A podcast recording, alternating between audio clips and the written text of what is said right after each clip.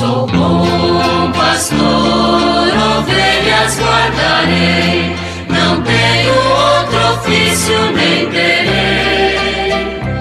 Quantas vidas eu tiver, eu lhes darei.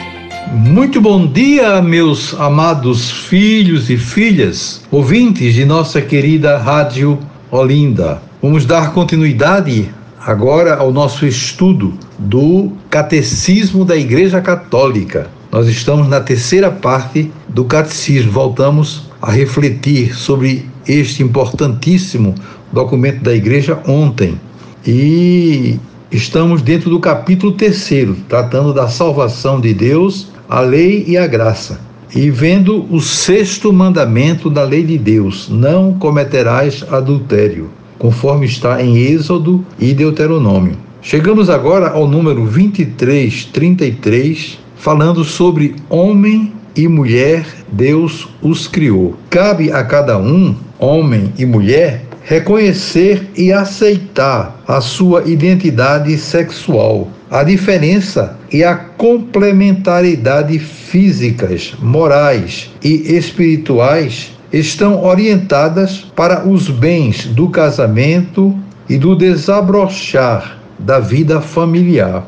A harmonia do casal e da sociedade depende em parte da maneira como se vivem entre os sexos, a complementaridade, a necessidade e apoio mútuos. Ao criar o ser humano, homem e mulher, Deus dá a dignidade pessoal de modo igual ao homem e à mulher. O homem é uma pessoa e isso na mesma medida para o homem e para a mulher, pois ambos são criados à imagem e à semelhança de um Deus pessoal. Está aí né, uma palavra importantíssima do catecismo, mostrando, acentuando a igualdade que deve haver entre o homem e a mulher. São duas criaturas de Deus né, que naturalmente se atraem e se amam. É exatamente esse amor que justifica essa unidade, essa complementaridade,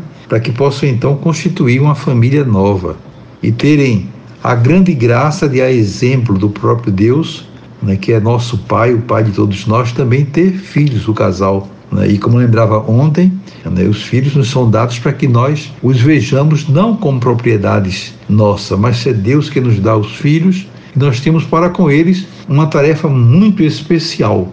Né, de ajudá-los a crescer em todos os sentidos, em todos os aspectos, sobretudo nessa consciência de que são filhos e filhas de Deus. Então, o pai e a mãe devem expressar para o filho, para a filha, o amor de Deus, que os filhos possam entender o quanto Deus nos ama, vendo o bom exemplo do seu pai, da sua mãe. É realmente muito triste quando isso não acontece, quando os filhos se decepcionam com a maneira de ser do pai, da mãe e mudam então essa visão, esse foco de Deus que é pai. Deus é o pai dos pais. Então é importantíssimo, de fato, né, que os pais da terra tenham essa preocupação e procure então cumprir o seu dever. A família é algo assim muito belo, muito bonito. Todos nós trazemos grandes recordações das nossas famílias um tempo, o tempo da infância marca muito a vida de cada um, a vida inteira. A toda hora nós estamos aí nos reportando para aquelas coisas simples que nós vivemos quando crianças, nos lembrando do carinho, da atenção, dos pequenos gestos dos nossos pais, dos nossos irmãos. E isso é uma recordação boa. É sempre bom, é sempre agradável a família se encontrar como isso é motivo de festa. No passado, as famílias eram numerosas, eram muitos filhos.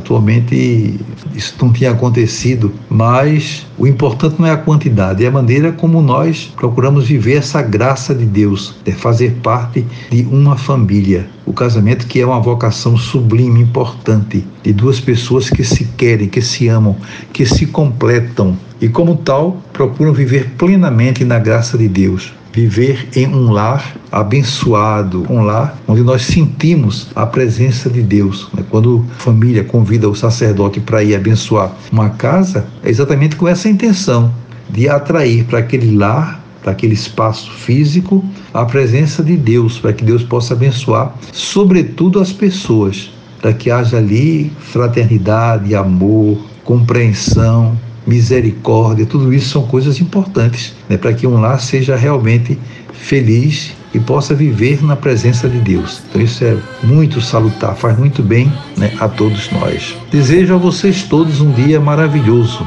Amanhã, se Deus quiser, voltaremos a nos encontrar e sobre todos e todas venham as bênçãos do Pai, do Filho e do Espírito Santo. Amém. Sou bom pastor, não tenho outro ofício nem terei. Quantas vidas eu tiver